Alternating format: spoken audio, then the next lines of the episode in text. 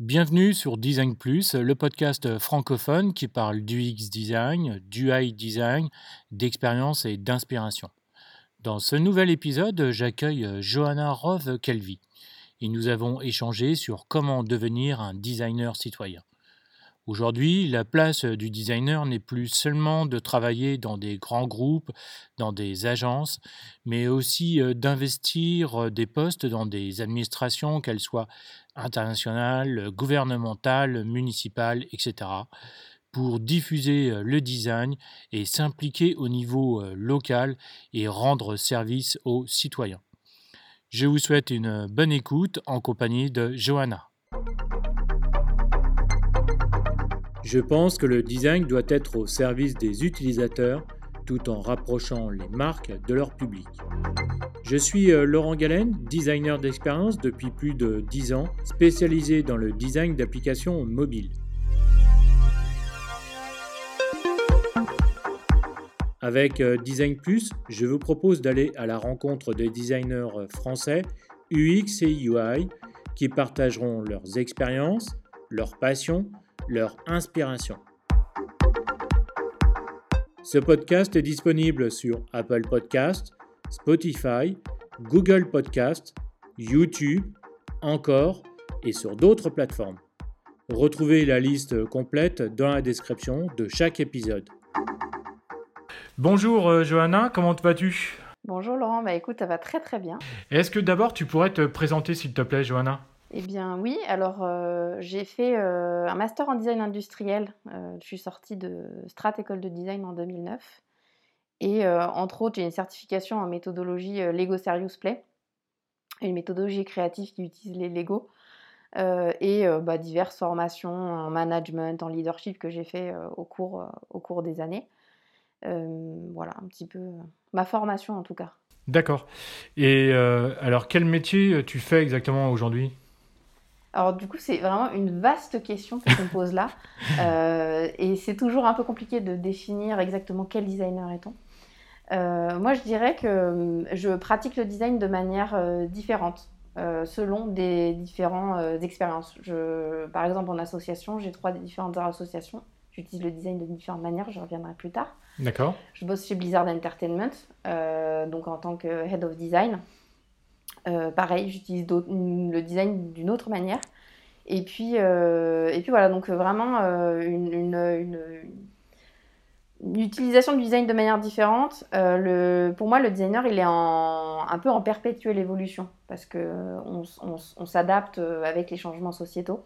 Il y a eu l'époque du premier, du premier Bauhaus qui était euh, beaucoup moins siloté, où finalement il y, avait, euh, il y avait un métier et en fait les gens faisaient à la fois du design, de l'architecture, etc. Et euh, maintenant on s'est, expertisé, donc on est devenu des, des, des, experts de l'expertise de l'expertise avec plein de noms compliqués, des nouvelles appellations et, que, et qu'on utilise au, fil de, au fil de l'eau. Voilà, on change d'appellation selon, selon qui on a en face de nous. D'accord. Ma casquette actuelle, je dirais que c'est un mélange entre designer d'expérience, design ops et designer euh, organisationnel euh, de structure. Euh, je m'intéresse particulièrement à, des sujets comme comment on transitionne vers un design qui prend en compte les objectifs des développement durable des Nations Unies, la diversité et l'inclusion, et comment on conçoit des produits qui sont éthiquement, des produits au sens large, hein, qui soient éthiques de bout en bout. Donc voilà, c'est un peu, un peu ça. Euh, et on me consulte, c'est vrai que dernièrement, on m'a consulté à plusieurs reprises pour euh, la mise en place de nouvelles offres de design dans les boîtes de conseil. Donc euh, voilà, sur des, des, des, nouvelles offres autour du design, du design green, disons. D'accord. Et voilà, donc c'est des, choses comme ça. Je, je, trouve que la force de notre métier, c'est l'adaptation. On sait, on sait de tout temps à adapter. Moi, j'ai parcouru euh, plein de domaines différents. J'ai fait 7 ans de conseil, euh, puis j'ai fait euh, du coup plusieurs grands groupes. Et je me suis toujours sentie à, l'aise. Je me suis toujours sentie à l'aise, peu importe, peu importe les domaines. moi, ce, qui, ce que je trouve qui est vraiment atypique, et je pense que ça concerne tous les designers, c'est qu'on est, et là vraiment tous les designers dans n'importe quel domaine, dans n'importe quelle expertise, on est tout le temps obligé de faire la promotion de notre métier. je connais. et, euh, et, et, je trouve qu'il y, y, a un truc intéressant qui est en train de se passer là, euh, bah, avec l'appel euh, pour la création du nouveau boss de Ursula von der Leyen. c'est intéressant parce que j'ai l'impression que ça va prendre une nouvelle étape dans notre métier. D'accord. D'ailleurs, on va en parler tout de suite après. Mm. Donc, le, le, sujet, pour, pour revenir au sujet, donc c'est comment devenir un, un designer citoyen. Tout d'abord, ma première question, c'est comment as-tu connu ce terme? le terme en question, je ne sais pas si je l'ai entendu quelque part ou si finalement ça s'est euh, un peu monté dans ma tête euh, avec toutes les expériences que j'ai pu vivre euh, ces derniers temps. D'accord. pour moi, il y a, un peu quatre briques qui se sont mis en, mises en place et qui ont fait en sorte que le design citoyen émerge. Il y a déjà depuis deux ans, il y a eu le lancement du programme Designer d'intérêt général par le gouvernement. Je crois que c'était deux ans ou deux ans et demi. Oui, à peu, près, je crois. Il y a eu pas mal de designers qui sont lancés dans des missions, euh, dans des missions euh, auprès du gouvernement. Mhm. Euh, il y a eu, bah, ce que je te disais juste à, l'instant, l'appel de, d'Ursula von der Leyen sur, voilà, orienté vers le, donc créer un nouveau boss, orienté sur le commun, ensemble, etc. Tu pourrais nous dire un peu qui, qui est cette personne, s'il te plaît? Ursula von der Leyen, c'est la présidente de la Commission européenne. D'accord. Et euh, oui, elle a fait, euh, je crois que c'était une annonce il y a à peu près un peu moins d'un an en disant, voilà, euh, vu les changements sociétaux qu'on est en train de vivre, les grands enjeux environnementaux, etc., il faudrait recréer un nouveau... relançons le, le Baos et remettons en fait toutes les forces créatives et de production, que ce soit architectes, artisans, designers, etc., tous ensemble pour recommencer à à, repenser en fait finalement le, futur de nos produits, le futur des services, le futur euh, euh, du, design au sens très large du terme. D'accord. Est-ce que tu pourrais nous rappeler aussi ce que c'est que le, Bauhaus? Euh, Le Bauhaus, c'est une très bonne question. Je ne sais pas comment le résumer. En fait, c'est une école qui a été, qui a été fondée au début des années 1900. Mhm. c'est en Allemagne, c'est ça, non? C'était en Allemagne, tout à fait, ouais. C'était en Allemagne. Et euh, le, finalement, c'était la première école qui a essayé de ne pas se politiser, mais de design, mais qui s'est quand même, euh, finalement, les étudiants se sont assez politisés, euh, étaient très engagés. Et il y avait dans cette école ben, un travail de design au sens large. C'est un peu ça qui a démocratisé, de mon point de vue, le, design au sens industriel du mhm. terme. On s'éloignait de l'artisanat. Et là, ça incluait évidemment, donc on avait du mobilier, euh, mobilier, architecture, euh, il y avait aussi du tissage, euh, de la peinture, enfin il y avait beaucoup de choses autour de la création artistique et du coup de architecturale, etc., qui ont vraiment marqué notre siècle. D'accord, ok. Moi, je le résumerais comme ça. Il y a beaucoup d'autres choses à dire. Hein. Oui, oui, tout à fait. Oui, je pense qu'il y a eu des centaines de livres sur le Bauhaus. Euh, c'est euh, c'est très, euh, c'est c'est très complet. D'ailleurs, j'en ai, j'en ai au moins 4-5 là dans ma bibliothèque sur le côté, dont, dont certains qui sont justement dédiés aussi aux femmes, aux femmes designers dans le Bauhaus qui ont été un petit peu invisibles, on va dire. D'accord. Et euh, tout à l'heure, tu, euh, tu, parlais des, euh, que, que tu as été aussi, que tu fais partie de, de groupes ou d'associations mm. au niveau de, de, ta ville, etc. comment que tu comment que es arrivé dedans? Comment que tu es. Comment que es, Est-ce que c'est mm. ça aussi le, le design citoyen? Oui, et tu as, bah, tout, tout à fait raison. En fait, moi, c'est ma première, on va dire, vraie expérience. Euh, après, j'avais, observé des changements, mais là où je suis vraiment, moi, rentrée dedans, c'est pendant les municipales euh, mhm. de l'année dernière. Et euh, j'ai rejoint un groupe, une association, un groupe citoyen, en fait, un mouvement citoyen de, ma ville. et, et, ça a été ça a été pour moi la première expérience vraiment d'action, on va dire, citoyenne en tant que designer. Euh, ce qui est intéressant, c'est qu'à ce moment-là, j'étais pas la seule designer à avoir, avoir, rejoint des mouvements comme ça. Il y en a eu plusieurs, euh, même euh, dans la région, dont certains qui sont, qui sont maintenant élus dans les mairies. D'accord. donc en, en élus minoritaires ou majoritaires. et donc, c'est ça que j'ai trouvé intéressant dans cette expérience, c'est de voir que moi, je m'étais impliquée, mais en fait, j'étais pas la seule. Il y, en avait, il y avait plein d'autres designers. Et en fait, finalement, euh, c'est quelque chose que on voit qu'il grandit au niveau des territoires, c'est l'implication des designers dans leur ville pour, je sais pas moi, créer une nouvelle médiathèque, pour comment ils peuvent finalement aider à faire évoluer et avancer les projets. D'accord. Ok. Et donc pour arriver au cœur du, du sujet, comment un designer pourrait s'impliquer dans, dans, dans, la citoyenneté ou dans, dans une communauté, euh, dans une mairie ou des choses comme mm. ça Comment, euh, comment il peut euh, s'impliquer de, façon intelligente, on va dire, et intéressante? Moi, je pense qu'il y a plusieurs choses. Déjà, il, faut, il faut accepter qu'il y a aujourd'hui, on, voit une, une, dichotomie entre le design au quotidien et les valeurs du design au sens, normalement, on est censé répondre à des problématiques réelles. Mm-hmm. Mais finalement, quand on commence à regarder un peu dans le détail, il y en a beaucoup qui se retrouvent à créer des besoins, susciter des problèmes pour ensuite les, résoudre. Et finalement, provoquer des, changements euh, long terme euh, sur, euh, sur le fonctionnement des êtres vivants. Moi, ça, me marque énormément tout ce qui est, par exemple, en interface.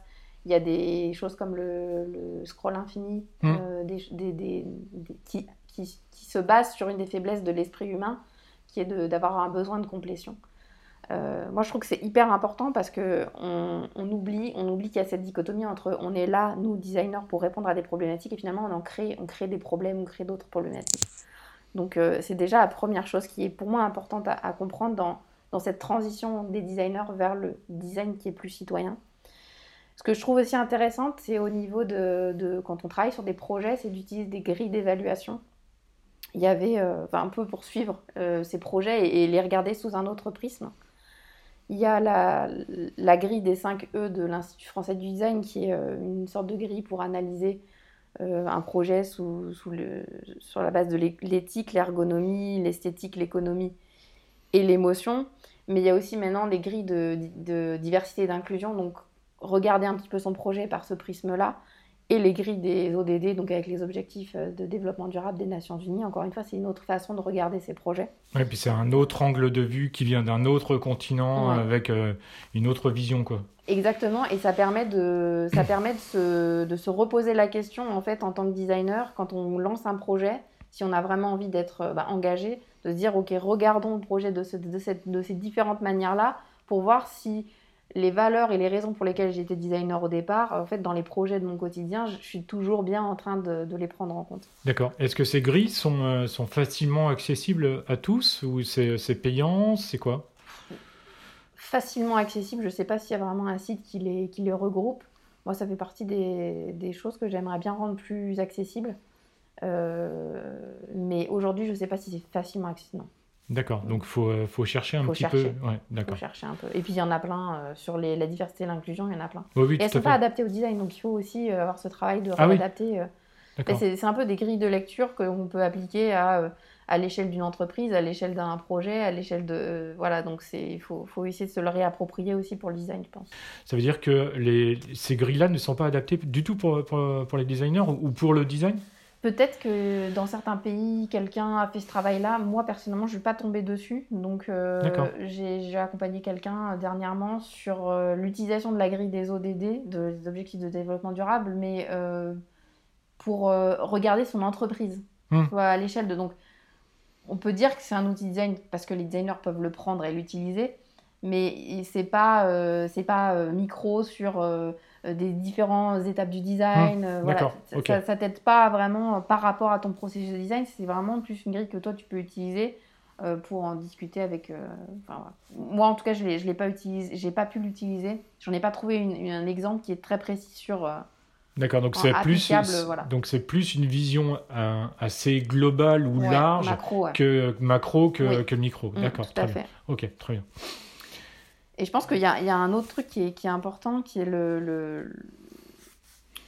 le, fait de comprendre que cette espèce de profil très engagé, en fait, qu'on voit euh, des jeunes qui sortent des écoles de design, une fois arrivés dans le monde du travail, en fait, il, disparaît. Il y a cette, euh, ce, ce mur qu'on prend en arrivant dans le monde du travail, dans les entreprises dites classiques, on va dire, qui fait qu'il il, y a une perte de sens c'est encore une fois, c'est un des, un des points qui fait que le, design citoyen, pour moi, se, se, développe. c'est cette, cette, encore une fois, cette inadéquation entre le court-termisme qui, qui est le fonctionnement actuel de, nos entreprises mhm. de manière générale et le, la prise en compte des impacts long terme. Donc le designer, il est là pour résoudre des problèmes qui sont des, choses qui sont à impact long terme, mais finalement, sur, si l'entreprise travaille sur du très court terme, on a encore cette opposition qui fait que le designer, il a du mal à, ancrer vraiment des, changements. Euh, donc, voilà, moi je pense que c'est un des points qui est une des raisons pour lesquelles les designers ils, perdent de plus en plus le sens. Et du coup, bah, il faut se mettre en mouvement en fait. Et c'est ça en fait euh, qui pour moi était intéressant sur 2020, c'est de me rendre compte qu'il y a une facilité à se mettre en mouvement. C'est pas compliqué en fait. C'est pas compliqué. Euh, là, je vais donner l'exemple de euh, quand j'ai rejoint le, groupe citoyen. alors j'ai vu une affiche dans la rue. D'accord. Je dit, ah, il y a une réunion publique, je vais y aller. J'y suis allée. Et puis, vu que c'est des mouvements citoyens, c'est des démocraties participatives, c'est très très ouvert en gouvernance partagée. Donc, je me suis retrouvée dans une réunion avec euh, plein de gens. Et puis, euh, bah, j'ai pu prendre la parole. On m'a dit Oui, Jonah, tu veux dire quelque chose? Donc, j'ai pris la parole une fois, deux fois. Et puis, je me suis rendu compte Ah oui, mais en fait, euh, c'est super facile de rentrer dedans. Et puis, on vous donne accès bah, à tous les outils, etc. donc, on est déjà dans l'action tout de suite j'ai fait du porte-à-porte. Et c'est ça aussi qui était euh, intéressant, c'est que ça m'a rappelé pourquoi j'ai décidé de devenir designer. Parce que quand tu fais du porte-à-porte, tu discutes avec les gens, tu essaies de comprendre leurs problèmes, c'est super inclusif. Euh, tu es déjà dans la, essayer de résoudre les problèmes dans ta tête. et, en fait, c'est un peu comme un processus de design euh, finalement. C'est ça, et des, des sortes d'entretien utilisateurs, mais c'est toi qui tapes aux portes. Moi, j'ai adoré ça et on a, on a aussi conçu notre programme, euh, le programme pour les municipales. On a conçu le programme dans une démarche de design. On a fait des ateliers, euh, il y a eu des citoyens, tous citoyens étaient, étaient invités à venir pour co-construire le, programme avec nous. Mm-hmm. Ça, c'était passionnant, quoi. Pour moi, c'est voilà, c'est une des choses qu'on peut faire facilement, c'est de rejoindre des associations citoyennes dans sa, dans sa ville, dans sa commune. D'accord. Et je pense que s'il n'y a, peut-être pas des, associations, c'est peut-être aussi de, se renseigner auprès de, la mairie. Euh, parce que c'est eux qui pourront peut-être donner euh, les clés ou diriger les, personnes qui s'intéressent à ça vers, euh, vers d'autres associations ou des mm. mouvements ou des choses comme mm. ça. Mm. Moi, je, le, je, dis ça parce que je l'ai vécu et que ma ville le, le, fait également. Donc c'est pour ça que c'est intéressant de, de, le faire. Et euh, est-ce qu'il y a d'autres moyens euh, qu'un designer peut, euh, peut s'engager en tant que, citoyen? Bah, alors tout à l'heure j'ai parlé du programme du gouvernement designer d'intérêt général. Ça aussi c'est intéressant. Je pense que c'est alors c'est plutôt des CDD. ouais, c'est ce que j'ai compris. Une sorte de mission en fait. Je sais plus quelle est la durée, mais. Euh, je crois que c'est entre. Je crois que c'est. Je crois que c'est 6-7 mois, ouais, c'est ça, ouais. Ou 9 mois. Ça peut aller jusqu'à 9 mm. mois. Il me semble que ça peut aller. Donc pour moi, il y a ça. Et euh, après, je donnerai un autre exemple parce que j'ai fait quelque chose récemment. Et, en, en, fait, il faut, se, il faut comprendre qu'on peut faire. Enfin, c'est hyper ouvert. Il faut juste saisir les. Enfin, saisir les opportunités. C'est facile de dire ça, mais par exemple, moi, on m'a contacté pour organiser un hackathon de design. Euh, et j'ai organisé un hackathon de design que j'ai créé. C'était la première fois. J'ai j'ai designé euh, un hackathon euh, qui était sur la donnée urbaine. Et, on a travaillé avec la métropole de Nantes et la métropole de Nice. D'ailleurs, ça s'est passé le week-end dernier. Il y avait 50 euh, étudiants sur trois écoles. Donc, ah l'école de Strat, l'école de design de Nantes Atlantique et l'école The Sustainable Design School qui est basée à Nice. D'accord. Et on a fait travailler des étudiants de ces trois écoles-là. Donc, avec les conditions sanitaires, c'était rocambolesque, surtout qu'on voulait absolument que les élèves soient mixés par école. Euh, donc euh, voilà. Mais les projets étaient super. On avait 11 équipes. Euh, on a eu 11 super projets. On a, on a dû sélectionner. Deux ou trois projets, malheureusement. On a, on, a, sélectionné quand même 6, hein, parce qu'en fait, les, les, projets étaient géniaux. mais voilà, donc. et ça, c'est une autre façon, en fait, finalement, de, de s'investir. C'est la donnée urbaine. On parle. voilà, moi, j'ai créé ce hackathon. J'ai intégré des citoyens euh, donc j'ai fait un groupe citoyen à l'intérieur du hackathon. Ah, super. Un peu comme un groupe utilisateur finalement, mais avec des citoyens. donc du coup, on, voilà, on, remet des briques finalement de. moi, c'était des gens de ma ville en plus parce que je les connaissais, je savais qu'ils étaient, qu'ils étaient disponibles pour pouvoir faire ce genre de choses. Mais du coup, on se retrouve avec des citoyens au milieu d'un hackathon d'étudiants de design. et, voilà, il n'y a, pas, il y a, y a, pas, y a pas de limite. Et c'est ça que moi je trouve, c'est surtout ça que je trouve passionnant, c'est que on, on, peut vraiment faire ça euh, librement. Et ouais, il faut juste aller là où on pense qu'il euh, y a une opportunité de faire quelque chose d'intéressant. Hmm. Quelque chose qui, même dans notre ville, hein, à l'échelle de la ville, euh, imaginons, je sais pas, quand on est dans une ville où il y a quelqu'un qui veut monter un, projet et qui a besoin d'aide, bah, on peut, en tant que designer, accompagner ce projet-là avec les outils du design pour faciliter euh, la, construction du projet. Euh, voilà. Moi, je trouve que c'est comme une ressourcerie ou des choses comme ça. Il y en a plein des, des, projets comme ça de, euh, de ressourcerie, de Fab Lab, etc., qui sont à l'intérieur des villes maintenant, des petites villes. Ça peut être intéressant justement de, de, venir avec nos outils parce qu'on ne se rend pas compte en fait à quel point il y a plein de gens qui ont plein d'idées, mais après pour faire, c'est pas toujours évident pour se mettre en action. D'accord, ok. Moi, c'est une des grandes leçons que j'ai apprises cette année, c'est en fait, euh, avec, les, avec la, force des outils qu'on a appris, on peut, on peut vraiment monter euh, n'importe quel type de projet mmh. et, et, être utile. Il y a un autre projet que je suis en train de monter et je pense que c'est pour moi une autre brique, en fait, finalement, de qu'est-ce qu'on peut faire en tant que designer citoyen. Euh, c'est autour du débat, autour, du débat citoyen. Bah, j'imagine que tu as vu ce qui s'est passé aux États-Unis mmh. cette espèce de scission entre euh, selon euh, quel parti politique tu étais, il y a eu une sorte de scission et les gens se parlaient plus forcément. Pour moi, il y a le, format, le format 2021 d'événements 2022, je dirais plutôt 2022 vu comment ça se passe en ce moment avec les conditions sanitaires, mais c'est le débat. C'est euh, comment est-ce qu'on fait. Parce que on fait, là, on est en train de faire un podcast, c'est un, un, format intéressant. On fait des, moi, je fais des conférences, j'organise des conférences, etc., des tables rondes.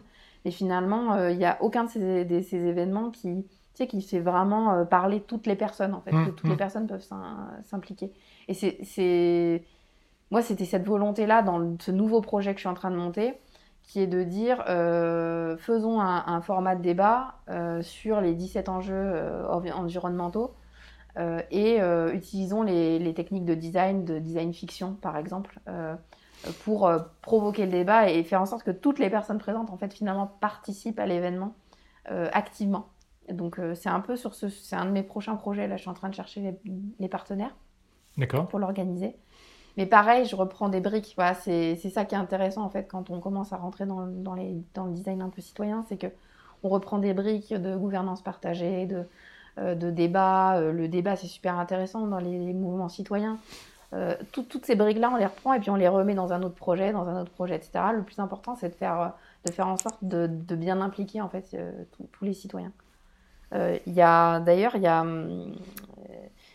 il y a une thèse que moi, je suis, alors je suis encore en train de lire que je n'ai pas terminée parce qu'elle est, elle est, elle est assez, assez dense en termes de nombre de pages comme toutes les thèses.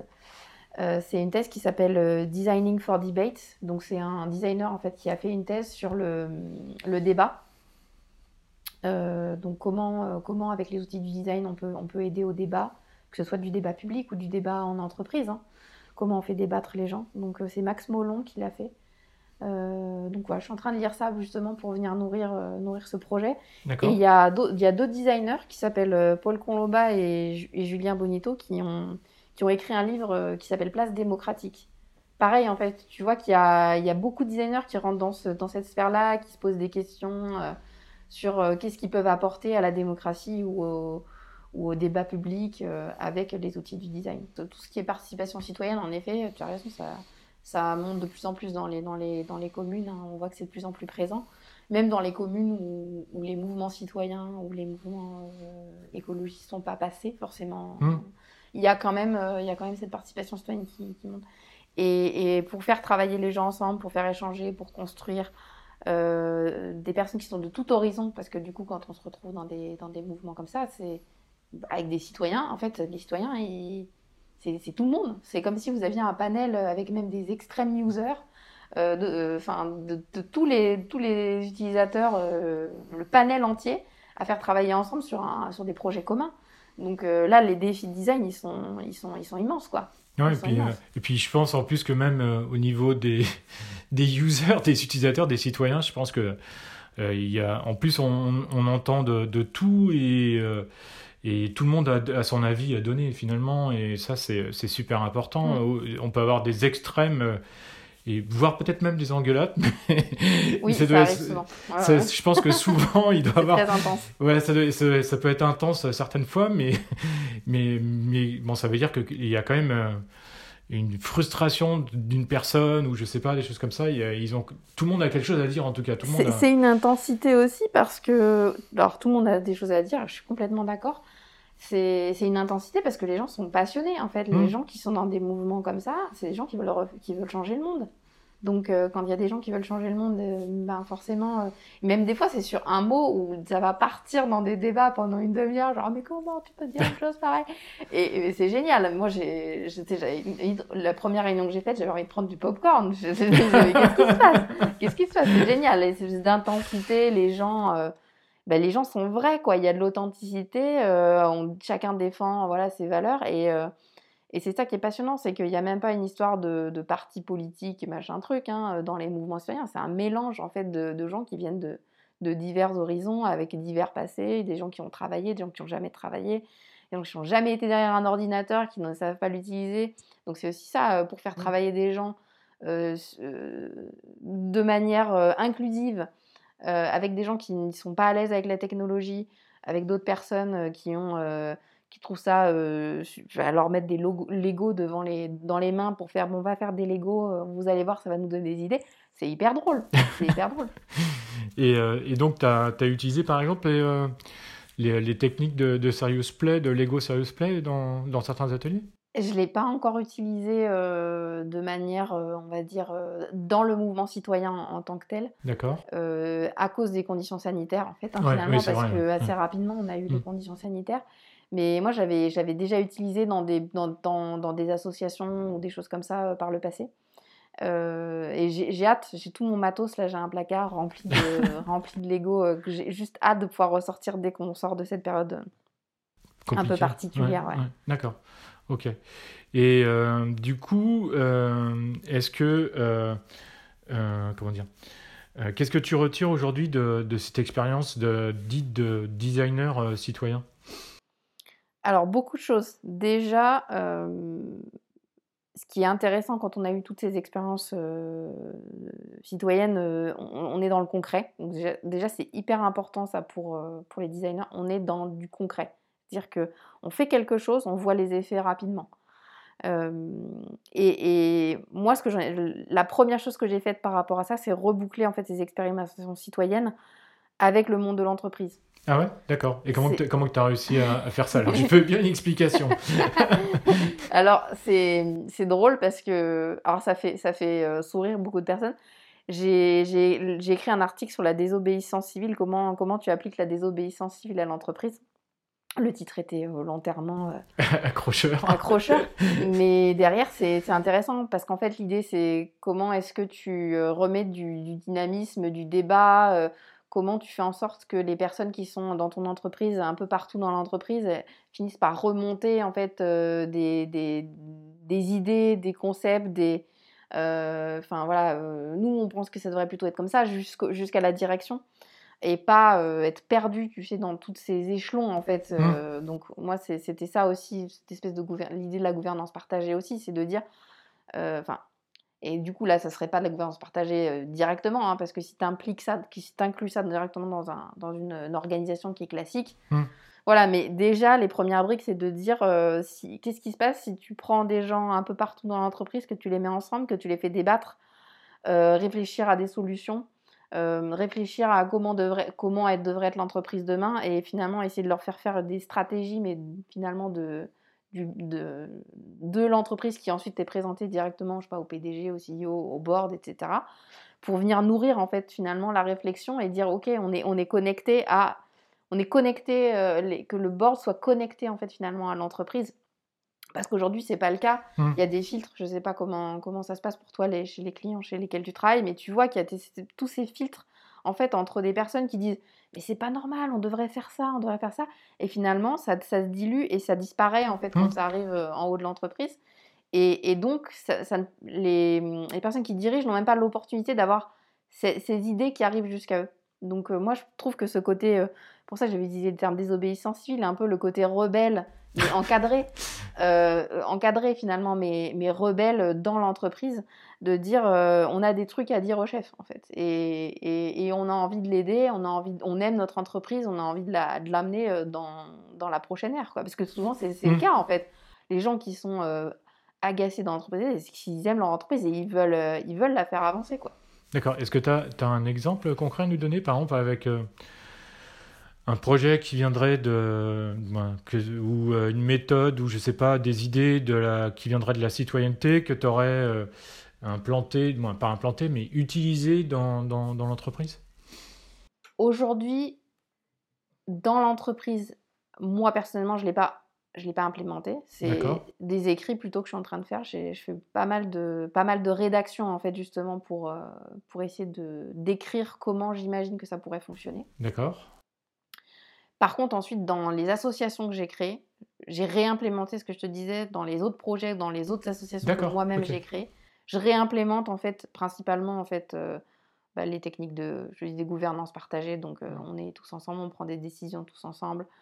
Euh, le, le fait de le fait d'être bah, super super inclusif et du coup d'accepter vraiment et ça, c'est- on s'en rend pas compte mais de vraiment accepter les gens comme ils sont je- c'est pas courant en fait de dire euh, cette personne elle est comme ça euh, elle rentre dans l'association on lui trouve une place on lui trouve quelque chose dans lequel elle va pouvoir se, se- bah, s'épanouir. Peu importe euh, peu importe son background peu importe euh, ses compétences etc on trouvera toujours. Et chaque personne a quelque chose un talent qu'il faut aller chercher et, et- et qui peut apporter quelque chose à une association. Donc ouais, moi c'est un peu euh, principalement je dirais la- le côté gouvernance partagée que j'ai repris. D'accord. et dans la discussion, ça va être l'organisation avec, euh, euh, bah, du coup, par le son, ça marche pas, mais euh, quand on est en, réunion euh, pour applaudir, etc., Mm. on, a, on a certaines, euh, euh, certaines gestuelles pour applaudir, dire qu'on est d'accord, dire qu'on n'est pas d'accord sans couper les personnes. Ce qui fait que ça fait une animation visuelle, en fait, dans une salle. Euh, et du coup, quand la personne parle, en fait, euh, les gens vont remuer les mains, par exemple, ou mettre, faire ça à l'endroit ou à l'envers pour dire je suis d'accord, Mm. je suis pas d'accord. Euh, ce qui fait que la, la- la personne continue à parler et, euh, et- et peut être appuyée par finalement des, des réactions dans la salle sans que ça fasse du bruit. D'accord. Ok. Et, et donc ça, et donc ça, par exemple, tu l'as utilisé en, en entreprise, ça, le- la, par exemple, la gouvernance partagée ou mis en place, l'adapter pour, pour euh, en Ça fait, entreprise? par- ça fait partie du travail que je suis en train de, de faire en ce moment. D'accord. Euh, et ce qui m'intéresse particuli- tout particulièrement, c'est vraiment cette, comment on va faire transitionner les entreprises euh, vers des choses qui sont plus en gouvernance partagée. Euh, parce, que, parce que je pense que ça va être nécessaire à un moment donné. Il y a besoin d'avoir du sens et le sens, c'est est donné aussi par euh, l'autonomie, euh, le fait de pouvoir euh, participer euh, de manière plus active euh, dans un projet d'entreprise. Et donc pour moi, c'est une des briques qui est essentielle, en tout cas de se nourrir de cette euh, notion de gouvernance partagée. D'accord. Ok. Très bien. Et, euh, et après, oui, bah, ce que je te disais, l'immense richesse des rencontres. hein. Moi, j'ai passé des dimanches après-midi euh, chez des voisins euh, que je connaissais pas, des gens qui sont retraités, qui ont été grands reporters de guerre, etc. Donc, et tu, discutes avec des gens que tu n'aurais jamais côtoyés sinon. Et, finalement, ça, moi, je trouve que ça enrichit énormément. Ça enrichit, ouais, ça enrichit énormément personnellement. Ça agrandit ton réseau en dehors de LinkedIn. Ce qui est essentiel. Très bien. Et, euh, et donc, tu- tout à l'heure, tu, tu parlais de, de sessions de créativité aussi. Avec, euh, euh, qu'est-ce que, tu peux nous en dire plus? Oui, bah, par exemple, quand on. Alors, sur l'exemple du mouvement citoyen, euh, quand on fait travailler euh, des personnes ensemble, donc euh, en, en gros, euh, euh, je sais pas, dernièrement, on a bossé sur les budgets participatifs, par exemple, et, encore avant, on avait bossé sur le programme, euh, euh, sur le programme de, de, no- de notre, de notre mouvement. Euh, et en fait, c'est bah, on, on a fait des sortes de grandes séances de créativité. On avait donc tous les citoyens qui venaient. Et en plus, tu sais pas combien de personnes vont venir, hein, parce Mhm. que bah, c'est ouvert. Et du coup, on a fait des sortes de groupes de, des groupes de travail, donc une sorte de, voilà, on a, on a, on a dit, bah, allez, mettez-vous ensemble, vous bossez sur tel sujet. Ils brainstormaient, ils avaient, on leur avait donné des post-it, euh, des, choses assez simples finalement, mais qui sont euh, où tu dis, les gens se retrouvent, ils viennent pour une sorte de réunion. Enfin, ils pensent que c'est une réunion, et finalement, ils se retrouvent. Allez, euh, toi, toi, toi, toi, toi, euh, vous, vous mettez ensemble, et puis vous bossez sur, euh, je sais pas moi, la solidarité dans, dans, votre ville. Qu'est-ce que ça signifie pour vous Qu'est-ce qu'il devrait y avoir, etc. Et du coup, on les a fait bosser comme ça, je sais pas moi, 30 minutes. Après, ils venaient chacun une personne de chaque groupe venait présenter finalement ce que le groupe avait, avait, avait réfléchi, avait, avait préparé.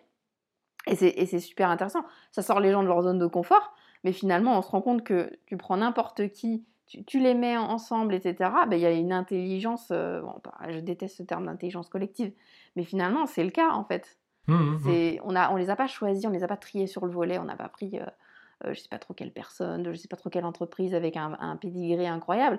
On prend des personnes ensemble, on les met ensemble et, et ça fonctionne, ça fonctionne. D'accord, très bien. Et, euh, et du coup, est-ce euh, est que tu as eu des retours sur, euh, après ces ateliers ou ces sessions de créativité? Qu'est-ce qu'ils ont pensé, les, les citoyens? Ils... Bah, ils trouvent ça ludique. Ils, ça leur a fait passer un bon moment, en fait. Donc, ils, avaient, ils se disaient, mais c'est ça la force des séances de créativité. Hein. C'est On a passé un bon moment, on nous a écoutés. Mmh. Ça, c'est important, ça. On nous a écoutés. J'étais avec des gens, et ils étaient avec des gens qui les ont écoutés. Mmh. Euh, et parce qu'en en fait, on a aussi quand même souvent des personnes qui viennent qui sont complètement isolées. Mmh. Euh, et qui viennent en fait aussi pour, euh, pour dire bah, ah, bah, ça m'intéresse, voilà, j'ai envie de rencontrer d'autres gens de ma ville. Et finalement, bah, ils se retrouvent aussi à discuter, à débattre, pareil, à avoir des conversations et tout.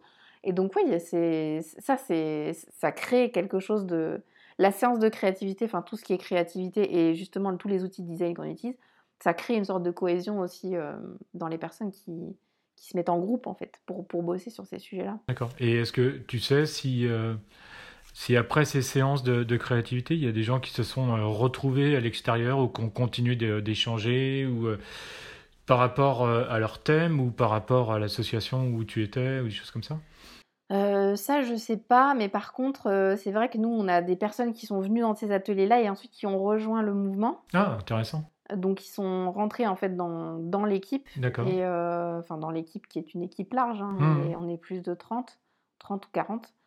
Euh, et du coup ils rentrent et puis finalement euh, vu qu'on est pareil en gouvernance partagée bah, hyper libre, c'est-à-dire que les personnes rentrent dans le groupe et disent ah bah tiens ce serait bien qu'on fasse ce projet. Et on leur dit ben ouais vas-y fais le projet et il y a telle personne qui va t'aider etc. Et du coup ils se retrouvent à pouvoir créer leur propre projet dans la ville ça peut être des petites choses, ça peut être organiser une collecte pour le secours populaire, ça mmh. peut être ou pour d'autres associations comme Règles élémentaires. Ou ça peut être bah, des projets un peu plus gros, comme je sais qu'il y en a qui bossent sur des dossiers. imaginez des dossiers, des dossiers un peu plus compliqués, par exemple, comment faire revenir, je sais pas moi, des médecins dans la ville. Mmh. Et, et, ils ont envie de bosser sur ces sujets et ils se mettent en groupe pour bosser sur des sujets comme ça. D'accord, ok. Et euh, le, le, contraire de, moi, la première question, c'était euh, donc euh, quelles erreurs as-tu faites par rapport à, cette expérience? C'est hyper compliqué de répondre à cette question. moi, je, je, pense que la seule erreur que j'ai vraiment commise, c'est d'avoir attendu aussi longtemps pour me plonger dans des, dans des sujets comme ça, parce que je me suis jamais sentie aussi épanouie, en fait. Et, et oui, et, euh, je ne sais pas si tu te souviens de cette phrase euh, si vos rêves ne sont pas ne vous font pas euh, attends si vos rêves ne vous font pas peur c'est qu'ils ne sont pas assez grands. Ça te, ça te, dit quelque chose cette phrase? Non non. Et en fait ça m'a vraiment comment dire? Semblé complètement évident cette année. C'est-à-dire que il faut il faut il faut pas hésiter. Il faut pas mmh. avoir peur de se lancer dans un, mouvement, euh, un mouvement citoyen, euh, lancer un projet qu'on n'a jamais fait. Moi, j'ai créé un hackathon. Qu'est-ce que je ne savais pas comment faire. Mais finalement, je me suis dit, bah, je me repose sur mes, mes idées. Voilà, j'ai envie, que ça, envie que ça se produise. et j'ai trouvé des moyens de le faire. Et je pense que c'est, pour moi, l'erreur que j'ai commise, c'est d'avoir attendu aussi longtemps. Donc, ça fait 12 ans que je 11 ans ou 12 ans que je suis sortie de l'école Et je me dis, ben, j'ai perdu euh, quand même quelques années à, à me dire, oui, mais euh, voilà, nanana, on se Tu, y avais déjà pensé avant? Ça fait pas mal de temps que j'y... Ben, ouais, ça fait pas mal de temps que j'y réfléchis. ouais. Ok. Et est-ce que tu crois que les autres designers pourraient avoir euh, ces mêmes peurs euh, de se dire euh, finalement euh, je ferai ça plus tard ou euh, c'est je sais pas euh, j'ai peut-être un peu peur de me lancer ou euh, Mm, Je, je pense que c'est l'inconnu en fait qui. euh, c'est- je sais pas si c'est vraiment exactement de la peur, mais je pense que c'est l'inconnu qui nous bloque. Et on se- tant qu'on ne sait pas comment ça se passe, on, on s'imagine des choses. Et finalement, moi, c'est ce que j'ai pu voir, c'est que je suis allée à cette. Je te parlais de cette première réunion où je suis allée, les gens étaient super cool. Euh, on m'a, enfin, je suis rentrée dans une salle, on était dans le garage de, le garage d'un, d'un voisin. Il y avait euh, euh, plus de 20 personnes. Et en fait, c'était simple. Il n'y avait, il y avait pas de complexité à, à rentrer dans, dans, dans, ce- dans ces projets-là. Et je pense que c'est ça, il faut, il faut pas hésiter. Ce qui peut faire hésiter aussi, et je sais que ça, c'est souvent, ça fait hésiter des personnes, c'est bah, c'est pas rémunéré en fait tous ces projets. hein. Sauf euh, si on rentre chez, euh, dans le gouvernement avec les, pro, les programmes euh, euh, designer d'intérêt général. Mais c'est pas rémunéré. Donc euh, ça, ça c'est un, c'est un, problème. Mais euh, avec une bonne organisation, honnêtement, euh, quand on s'organise bien, qu'on se dit ok, je vais prendre deux heures, deux heures de mon temps par semaine pour ce projet, deux heures sur ce projet, etc. Finalement, on se rend compte qu'on arrive à faire rentrer tous les projets et c'est du coup une fausse excuse. Ouais. Euh, toi, j'imagine que c'est un peu avec tout ce que tu fais, avec, euh, enfin, avec les podcasts, avec tout ce, tout, tout ce que, tu, que tu fais en, en plus de finalement euh, euh, ton travail, tes Mhm. clients, etc. bah, tu te rends bien compte que ça rentre en fait finalement. bah oui oui tout à fait oui ça rentre il y a des il y a- je passe des fois des sales nuits mais ça rentre après, il y a la passion qui vient après Ouais, oui, euh, quand, euh, quand voilà, c'est un peu compliqué. Hop, il y a le petit coup de passion. On sait, on est en train de faire quelque chose qui a du sens. Donc, euh, du coup, bah, on se motive grâce à ça. Et, on- je pense qu'on a, on se rend pas forcément compte de tout le temps qu'on a disponible aussi. D'accord. Est-ce que, euh, euh, est-ce que tu penses que euh, finalement il devrait pas y avoir un, un espèce de, de programme, je sais pas, français par exemple, où il pourrait avoir, je sais pas, une liste avec tous les, par exemple, euh, toutes les, les déma- tout- ben, tous les projets euh, Mhm. citoyens ou euh, qui pourraient avoir euh, sur, sur la France. Et par exemple, les designers diraient Ah, tiens, celui-là, ça m'intéresse. Ah, ça colle bien parce que à cette période-là, je suis disponible ou je suis plus disponible et je coche et puis ça m'intéresse, etc. Je, je me positionne sur celui-là. Un, un peu des fois comme, comme dans les hackathons, tout ça, des, des fois ça se passe comme ça aussi. Mais est-ce que tu penses que ça pourrait, ça pourrait être intéressant de mettre ça, par Ça exemple, en place? Je pense que ce serait génial si ça existait. Et, et en plus, ce qui est intéressant, c'est que c'est des projets qui peuvent être à la fois euh, locaux, des Mhm. projets qui peuvent être euh, nationaux, internationaux. Euh, donc aussi par rapport à le type d'équipe dans lequel on veut évoluer. Après, il y a des thématiques. hein. Il y a, Mhm, Tout à il y a fait, des ouais. associations euh, qui sont euh, principalement que sur le, le développement durable, enfin que sur, on va dire, l'écologie. Il y en a d'autres qui sont sur bah, la solidarité. Il y, a, il y a vraiment tout. Enfin, c'est très très vaste. C'est très très vaste et on peut forcément trouver. euh, euh, pour moi, on peut forcément trouver des projets et ça, et ça donne. euh, ouais, ça donne un sens aussi. ça donne- ça- moi, je trouve que ça donne une vraie motivation en plus pour ensuite reprendre toutes ces idées qu'on apprend et puis les réimplémenter dans. Ouais, dans puis, ce et puis je pense que c'est aussi des. Je pense, d'après ce que moi je l'ai vu dans, des hackathons, c'est euh, euh, c'est aussi un laboratoire finalement euh, d'idées, de conception. Et finalement, même si nous, ça nous permet aussi, à nous designers, de- d'essayer des, des choses qu'on pourrait avoir plus peur peut-être ou de, de pratiquer en entreprise. Mais je sais pas, de mettre des ateliers en place, par exemple, avec, des groupes ou des choses comme ça. Et, et finalement, ça n'a pas autant d'importance que dans, que dans une entreprise. Si, euh, Mm. S'il y a quelques petites erreurs ou des choses comme ça, ça permet aussi de, de pouvoir les, les tester, les corriger. Peut-être que, je sais pas ce que tu en penses. Ah ouais, je trouve que c'est super, euh, c'est super intéressant ce que tu viens de dire j'y avais pas pensé, mais c'est vrai que c'est un vrai laboratoire d'expérimentation et il n'y a pas, y a pas d'enjeu. Si, il y a toujours des enjeux, Oui, tout à fait. mais, oui. mais vu qu'il y a, n'y a pas de jugement. Hmm. Moi, j'ai pas senti de jugement si tu fais une erreur, si tu fais ceci, si tu... Et tu peux vraiment expérimenter. euh, et oui, c'est c'est une super, un super laboratoire d'expérimentation des techniques de design. Ouais. Euh, avant de, de pouvoir le tester euh, bah, pour, avec un client, par exemple. Hmm. ou- voilà, c'est. Ouais, et puis, euh, et puis je pense qu'en plus, avec un client, bah, il y a beaucoup plus d'attentes et beaucoup plus de danger, entre guillemets, que, euh, effectivement, que si tu le fais avec euh, des citoyens ou dans des conditions de designer citoyen, je pense que l'enjeu n'est pas du tout le même. Donc, euh, les, le- les, personnes, le- les personnes qui sont en face de toi n'ont pas, la même, les, pas, la- pas les mêmes appréhensions, tout ça. Je pense que ça peut être euh, vraiment très, intéressant. Le pendant de cette question, c'est euh, quelle réussite euh, es-tu fier par rapport à cette démarche de designer citoyen? Bah, la première réussite, c'est que du coup, on a fait euh, 44% aux aux élections municipales. Ça, Très bien. c'est cool. Euh, donc, on a eu 7, citoyennes et citoyens qui sont euh, au conseil municipal aujourd'hui. D'accord. ça, c'est trop cool. Et tu vois, tu, tu penses que, excuse-moi, tu penses que c'est euh, c'est grâce à ça ou euh, que le- la partie design est, euh, a fonctionné pour ça? C'est grâce à la participation citoyenne qui, du coup, utilise des techniques de design, D'accord. euh, bah, d'être inclusif en fait des, des gens. Je, pense que c'est ce que les gens attendent aussi de la démocratie aujourd'hui. C'est une démocratie participative. Et dans euh, démocratie participative, eh ben, il faut faire travailler les gens ensemble, il faut faire euh, euh, créer ensemble, il faut imaginer ensemble euh, quelle, quelle est la société qu'on veut, quelle est le- le- la ville qu'on voudrait avoir.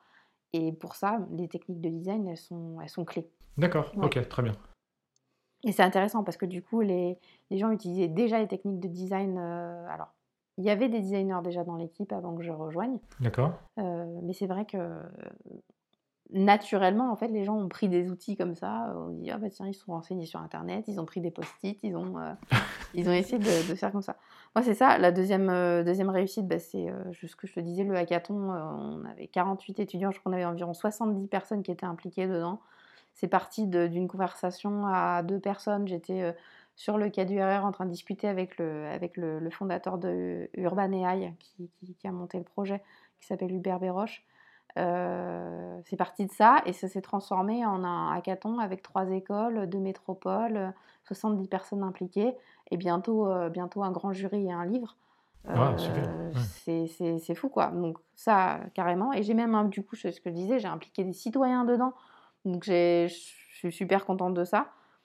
Et, euh, et du coup, ce que je te disais, le troisième truc, c'est que j'ai lancé euh, Women in Design, le collectif Women in Design, euh, sur les mêmes principes de gouvernance partagée que ce que j'avais expérimenté. Donc tu- tout à l'heure, tu disais, ouais, c'est ça en fait. J'ai expérimenté des choses euh, dans des mouvements et d'autres projets et je les, et je les réimplique en fait, euh, je les, ré- je les ré, réinclus dans les nouveaux projets que je monte, dont Women in Design, nous, là, qui est, qui est bien parti. On a fait une- notre première plénière, réunion plénière hier soir. on, était, euh, on était 15, 15 personnes qui veulent travailler dans le collectif avec nous. Donc, tu vois, c'est énorme. En fait. Est-ce que tu peux euh, nous expliquer ce que c'est que Women in Design, s'il te plaît? Euh, alors, on en est au tout début. L'idée, c'était euh, de se réunir sur des projets, euh, sur des, créer des initiatives de sensibilisation autour du design et des femmes. Donc, un peu, c'est un peu la raison pour laquelle on l'avait créé au départ.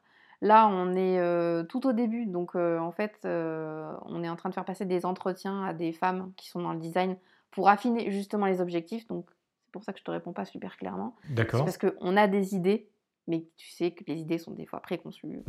Hein. Donc on est en train de valider tout ça. On a, on s'est donné encore un mois pour faire des entretiens. Euh, et, euh, et donc la réunion plénière d'hier, c'était justement sur ben, définir notre raison d'être, euh, nos missions, nos, va- euh, la charte des valeurs euh, des membres de l'association. euh, euh, ben, euh, on, a parlé de, on a aussi parlé de data, euh, c'est plus euh, où est-ce qu'on va pouvoir aller chercher des données qui vont nous permettre de, de- d'enrichir, euh, d'enrichir le, travail qu'on va faire, etc. Donc voilà, on est au tout début, euh, soutenu par euh, plusieurs associations de design, donc euh, l'Institut français du design et la PCI déjà, Mhm. donc ça c'est super cool. Ouais, Et, euh, et on, a, on est déjà en contact avec trois écoles, donc Strat, évidemment, vu que, assez évident, vu que je suis présidente de l'association des anciens. mais c'était le plus facile. Mais on est aussi avec Nantes Atlantique et avec, avec l'ENSI. du coup, avec qui on est déjà en train d'échanger sur ces sujets-là, et évidemment The Sustainable Design School aussi, avec, fondée par Maury Larivière. donc, on est déjà avec ces quatre écoles en train de travailler, donc avec le soutien de ces deux associations. On est une quinzaine de personnes. Euh, et, on espère pouvoir voilà, euh, communiquer sur des objectifs et déjà des initiatives, euh, des initiatives claires dans, dans, les, dans les deux prochains mois. D'accord. Et c'était pour terminer, c'était quoi le, postulat en fait de Women in Design? C'est la sensibilisation, la sensibilisation et la mise en avant, la valorisation des, des femmes dans le design. D'accord. la définition de rôle modèle, trouver des rôles modèles féminins dans le design et, pour qu'ils puissent intervenir dans des écoles ou des choses comme ça. Ça c'est vraiment, tu vois, c'est un peu toutes les idées que, que moi j'avais quand, quand je l'ai monté. Aussi, euh, tu verras dans ma bibliothèque, il y a quelques livres euh, justement qui parlent des femmes dans le design. Euh, elles ont, comme, comme il y a le même, même problème des minorités hein, qui ne sont pas du tout mises en avant, de certaines minorités qui n'ont pas été mises en avant dans le design au fil des années, dans l'histoire de l'art, il, il, y a eu des grands débats sur le fait que c'était très centré sur les hommes blancs. et ben le design, on a un peu le même problème, c'est que les femmes euh, sont toujours, eh, ont toujours été un petit peu derrière. Donc c'était soit la femme d'eux, mais en fait c'était peut-être la femme qui était designer. Mmh.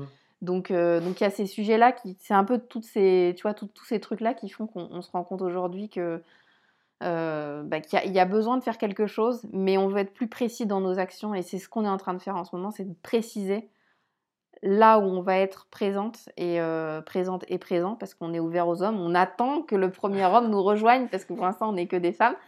Mais euh, on, a, on a vraiment hâte, euh, on a vraiment hâte de, se mettre en, ouais, de, commencer à bosser sur des initiatives. Mais si on a déjà commencé un petit peu en, en, arrière-plan, on va dire, surtout sur la partie récolte de données de mixité des femmes dans le design. D'accord, très bien. Bon, bah, très bien. Voilà, donc euh, bah, si vous avez des questions, n'hésitez pas à contacter Johanna. Elle pourra vous orienter sur euh, Women and Design. Avant de terminer l'interview, je voudrais te poser trois questions qui sont les, les, questions à fil rouge. Euh, la première, c'est qu'est-ce qui te différencie d'un autre designer ou d'une autre designer? Euh, ce qui est marrant, c'est que j'ai réfléchi quand tu m'avais envoyé des questions et euh, en fait, j'ai l'impression d'être un designer, enfin, designer assez ordinaire dans le sens euh, D'ailleurs, excuse-moi, d'ailleurs, est-ce qu'on dit designeuse? Alors, moi personnellement, je dis une designer. D'accord. voilà mais je sais qu'il y a un débat autour de ça. ça me fait bizarre parce que c'est féminiser un mot anglais. Ouais, c'est étrange. Et du coup, euh, ouais, je suis plus sur une designer. D'accord, ok. On, m'a posé, enfin, on en a parlé dans Woman in Design il n'y a pas très longtemps. Hein. Pour l'instant, on a évité d'écrire une ou voilà, designer ou designer.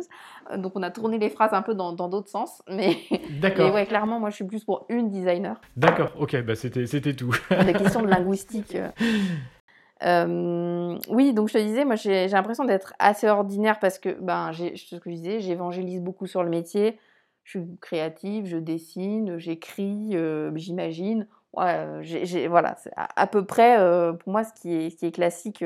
après, ce qui peut me différencier de certains, certaines designers, c'est l'envie un petit peu peut-être naïve, on m'a déjà dit que ça paraissait un peu naïf, c'est de changer le monde. Moi, je, suis née de toute petite, j'ai toujours voulu changer le monde. C'est un truc qui, voilà, dans, mon, dans mon ADN. du coup, je mets, je mets la barre très haut et, et ce qui n'est pas perçu, en fait, dans ce que les gens peuvent regarder sur mon profil LinkedIn, c'est que j'ai une vision très très long terme sur là où je veux aller ou là, je veux, là où je veux amener le design dans les prochaines années. Et voilà. Et donc ça, le côté vision très long terme aussi, je sais que pas énormément de, designers ont une planification aussi précise de, de ce qu'ils veulent atteindre dans les 10, 20, 30, 40 prochaines années. D'accord. J'ai aussi une vision du design lead très orientée design ops depuis 2010, depuis que j'ai commencé à travailler. Alors évidemment, design ops, le mot, ça existe, le terme n'existait pas, mais finalement, je me suis rendu compte en quand j'ai entendu, on m'a dit Ah, mais tu connais Design Ops et tout. J'ai commencé à lire et tout. Je dis Ouais, bah, ouais, ok. c'est un peu ce que c'est ce que j'ai fait naturellement parce que je sentais qu'en tant que design lead, c'était les, les briques qui sont euh, nommées dans le Design Ops. C'est les briques de, en tant que design lead que tu as besoin de mettre en place pour que mmh. ton équipe elle fonctionne, qu'elle soit créative, qu'elle soit épanouie, etc. Et, que, surtout de la protéger. Euh, la protéger contre euh, des, des transformations dans l'entreprise, ben, le fait de, de, de valoriser les, de trouver d'une manière chiffrée, analytique, les données de production de ton équipe aussi, c'est des choses qui sont clés pour qu'elles ne soient pas impactées par des changements organisationnels, des licenciements ou des mmh. réévaluations de, de nombre de personnes dans l'équipe. D'accord. je dirais aussi ma façon de penser systémique, systématiquement, donc c'est une vision très très large, de connecter les événements sociétaux avec l'évolution du métier du design et, les besoins des entreprises évidemment, de connecter ça. je perçois facilement les dysfonctionnements dans les systèmes, dans les produits, etc. Donc j'ai fait pas mal d'audits au début de ma carrière, j'étais assez à l'aise avec ce genre d'exercice. D'accord. Euh, voilà, je sais pas quoi c'est dû, mais en tout cas j'ai ça. Euh, et, euh, et, ça, encore une fois, c'est pour la plupart des designers, je pense que c'est le cas. C'est que je, je, porte ostensiblement mes valeurs et mes convictions. Je suis très alignée avec moi-même. j'ai pas toujours été, mais, mais, mais, clairement, c'est pour moi, c'est un des trucs qui, qui différencie. C'est plus ce qui différencie les designers des autres métiers, je dirais. D'accord. Et je suis ultra organisée, ce que je te disais. Je suis très organisée, donc j'ai une vision long terme, mais je suis aussi très organisée parce que ben, j'ai plein de projets en même temps. Et j'ai l'impression que si j'étais pas surorganisée, euh, en fait, euh, juste, euh, je, n'y arriverais pas, ouais, ça avancerait pas, quoi. Ouais, je pense que c'est normal, en fait. Et j'utilise beaucoup, et ça, c'est, je sais pas si c'est vraiment en rapport avec ta question, mais je fais beaucoup de méditation et de yoga.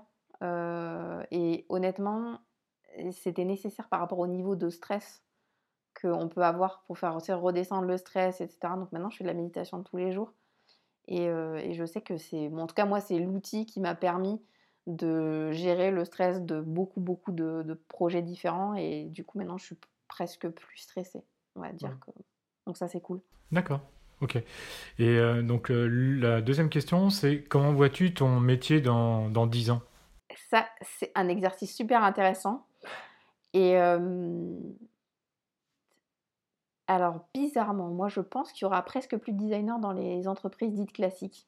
D'accord. Alors, c'est quoi une entreprise dite, une entreprise dite classique bah, Je te dirais, tu vois, les entreprises qui fonctionnent de manière très hiérarchique, top-down, voilà, où tu n'es pas vraiment impliqué, etc. Où finalement, tu fais des efforts massifs pour un effet minime en tant que designer. Mmh tu vas proposer des trucs gigantesques et finalement, quand le produit sort, c'est ridicule. Il n'y a même plus, genre, ils ont fait un pot en carton et tu là, tu as imaginé toute une stratégie de design, d'écologie, développement durable et tout. donc, je, moi, je pense qu'il va y avoir, tu vois, dans la continuité des fuites des talents là, qui sont en train de vivre, les, grands groupes, hein, les grands groupes là, ils sont en train d'avoir une fuite de talents. Je pense que ça va.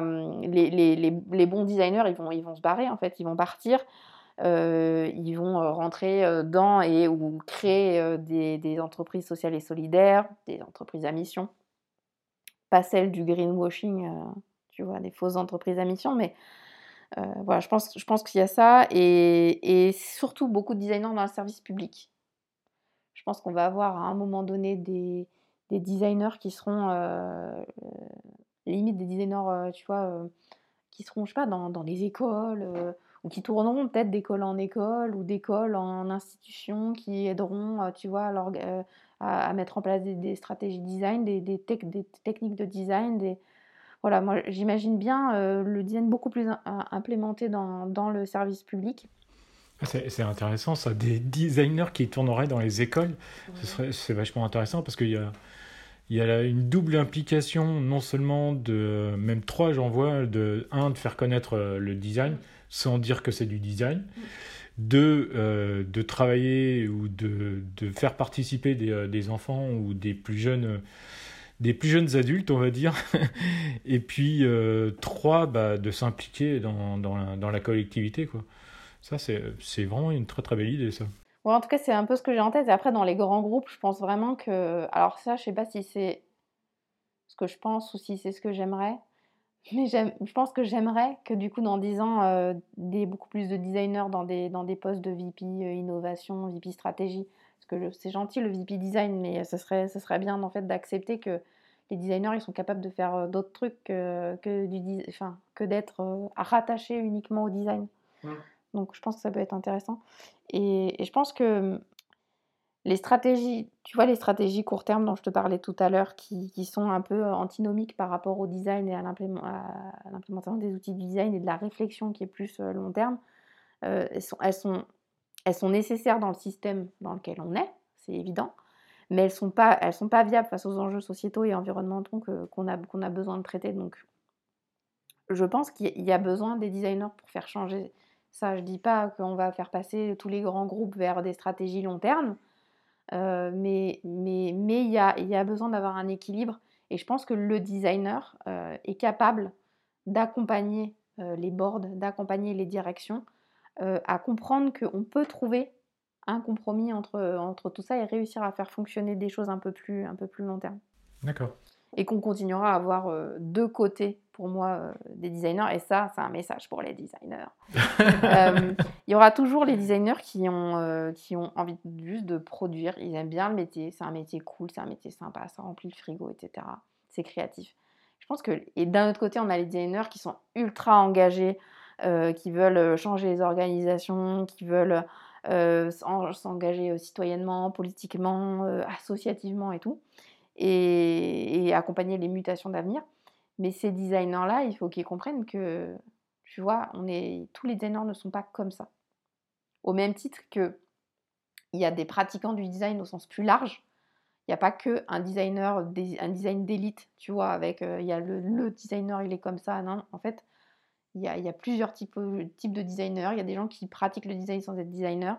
Il y a des gens qui ont juste envie de faire du design comme, euh, comme un, voilà, un, métier, euh, un métier classique sans un engagement, un surengagement, etc. Mmh. Comme moi, je peux être euh, ultra engagée. Et, je pense que c'est important de le, comprendre. Tu vois, dans les dix prochaines années, ça, ça va continuer à exister. Ça va continuer à exister. Il y a, il y a l'appel d'Ursula von der Leyen aussi, qui est intéressant et qui pour moi va c'est un, des signaux qui fait que je pense qu'il y a il va y avoir une évolution au niveau du, casser les silos avec ce nouveau boss ça me fait penser à l'ancien boss avec Baos avec cette espèce de il n'y avait pas de, de, barrière entre ces différents métiers. Il y avait pas. Là aujourd'hui, on n'a on n'a pas que designer, architecte, artisan. Mmh. On a dans designer, on en a, je euh, je sais pas, 20. Combien il y a d'appellations différentes? Je ne sais pas, c'est euh, énorme. Ça, à chaque fois, je, je, reviens souvent avec les invités. Euh, à échanger sur, sur ça, sur ce mot. Et il y a, il y a l'année dernière ou il y a deux ans, il y a, il y a une petite un, petit post qui, qui, qui, est souvent apparu dans, dans, LinkedIn, sur Twitter et ailleurs. C'était, on voyait 2000, euh, 2000 euh, et le mot juste web designer en dessous, et 2020 euh, et on voyait UI designer, UX designer, designer stratège, de stratège, designer de service, etc., etc. Et tu avais une liste longue de, je sais pas, il y avait au moins 20 ou 30 mots différents pour, pour le même mot ou pour le ou pour le même type de pour, pour, pour dire designer quoi en fait.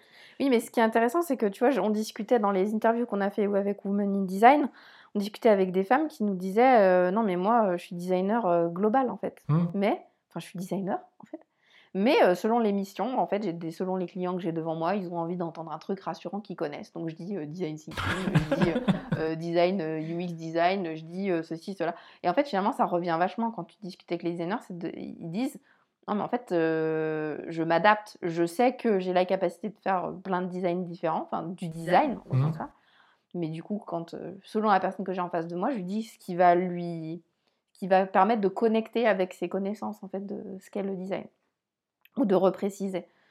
Donc moi, je pense que là, dans les prochaines années, il y a ces silos qui vont se casser.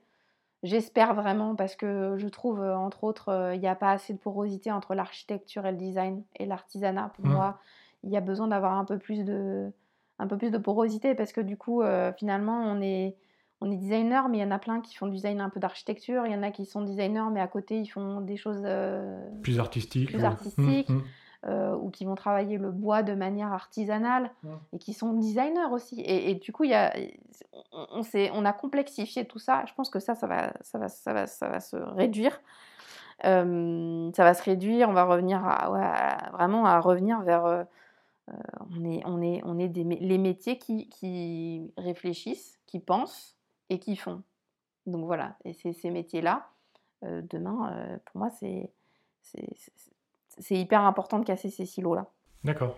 Oui, et je pense qu'il y a, il y a une autre chose qu'on va voir émerger de plus en plus dans les, dans les dix prochaines années, enfin, dans dix ans ou dans les dix prochaines années, c'est des écrits engagés. Il y en avait beaucoup en fait au début du siècle. Euh, il, y en a eu, il y en a eu beaucoup des écrits engagés qui parlaient déjà d'écologie d'ailleurs, hein, de, designers, de philosophes du design. Je pense que ça, ça va revenir aussi. Et encore une fois, c'est voilà, c'est euh, des, choses comme euh, l'appel d'Ursula von der Leyen, mais mmh. il n'y a pas que ça en fait qui fait. On sent cet engagement, ce besoin de sens qui est du coup sociétal, hein, qui n'est pas que le design.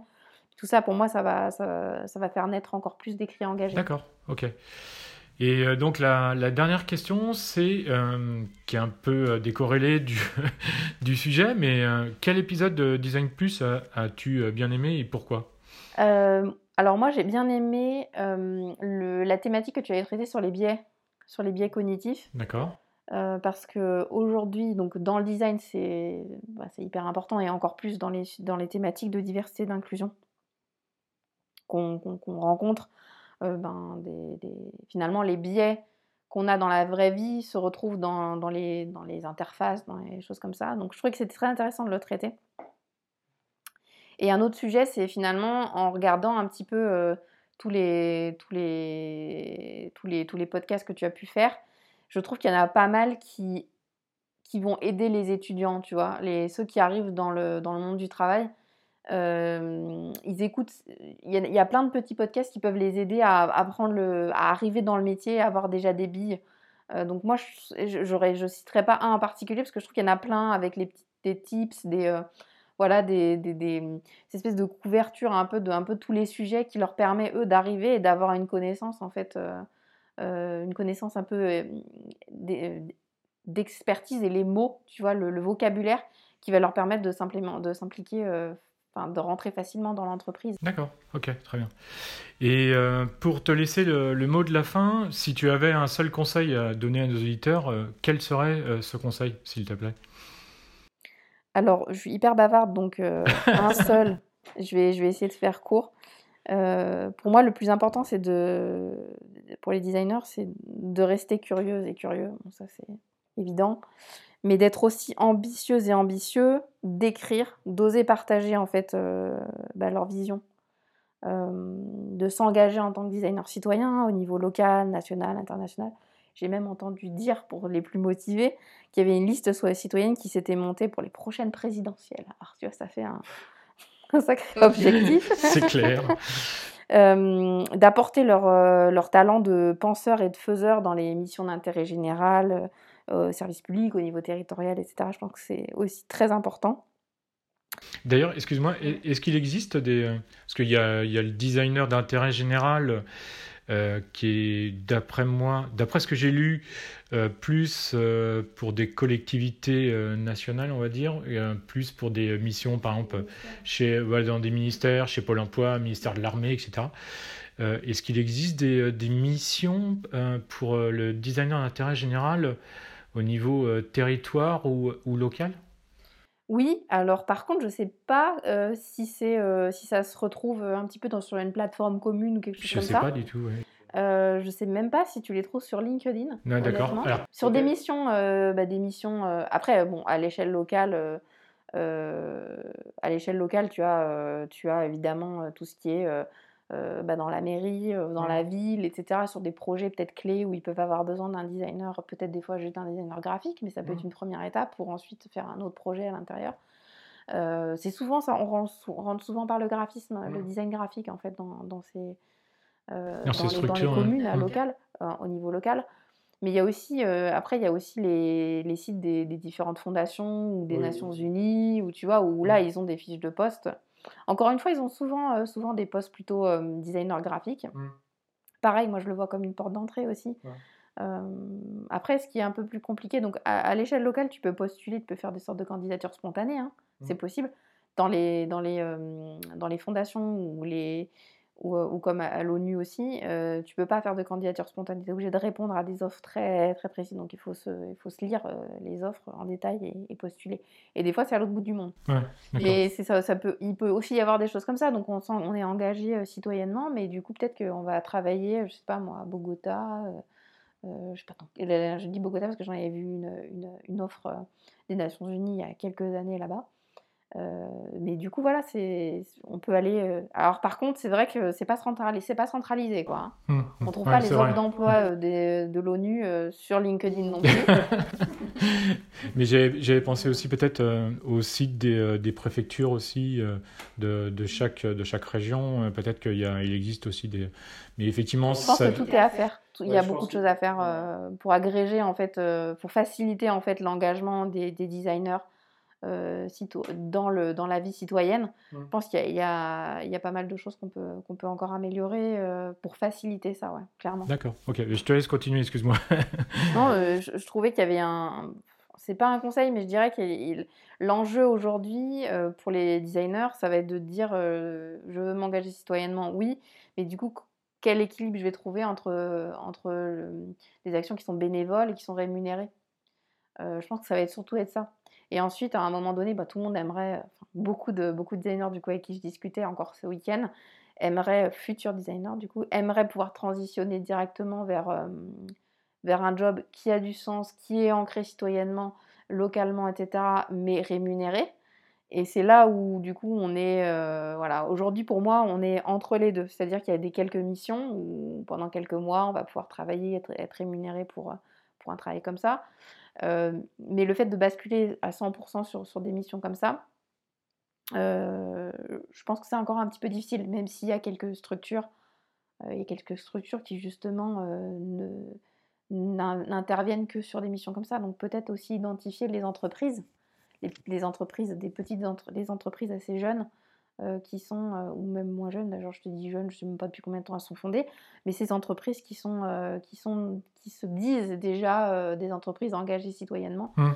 et du coup d'aller travailler parce que du coup les missions qui, qui ressortiront sont des missions de ce type-là. Donc ça peut être de, de- de creuser aussi, de creuser là-dessus pour pouvoir avoir, voir ça.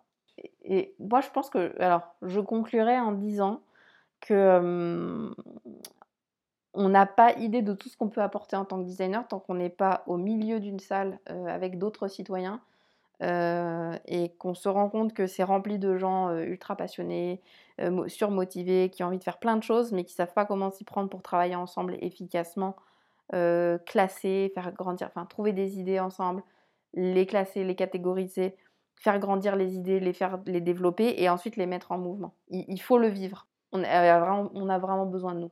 D'accord, super.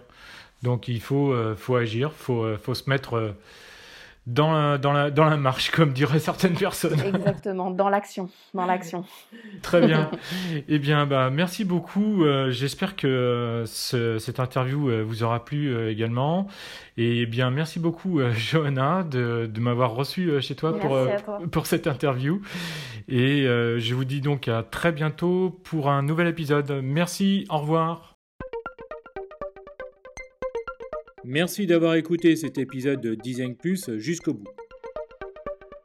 Maintenant, partagez cet épisode à deux personnes autour de vous et mettez une note de 5 étoiles ou un pouce en l'air avec un commentaire sympa. Cela me permettra d'échanger avec vous et de faire monter mon podcast dans les classements.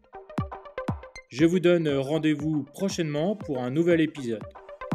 N'oubliez pas de vous abonner à ce podcast vous pouvez suivre Design Plus sur Instagram, Design plus PLUS underscore podcast et sur LinkedIn, Design plus le podcast.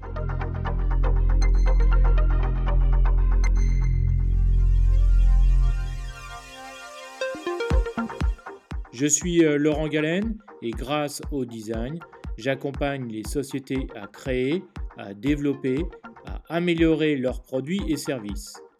Et je suis également euh, formateur en design UX, UI pour les applications mobiles.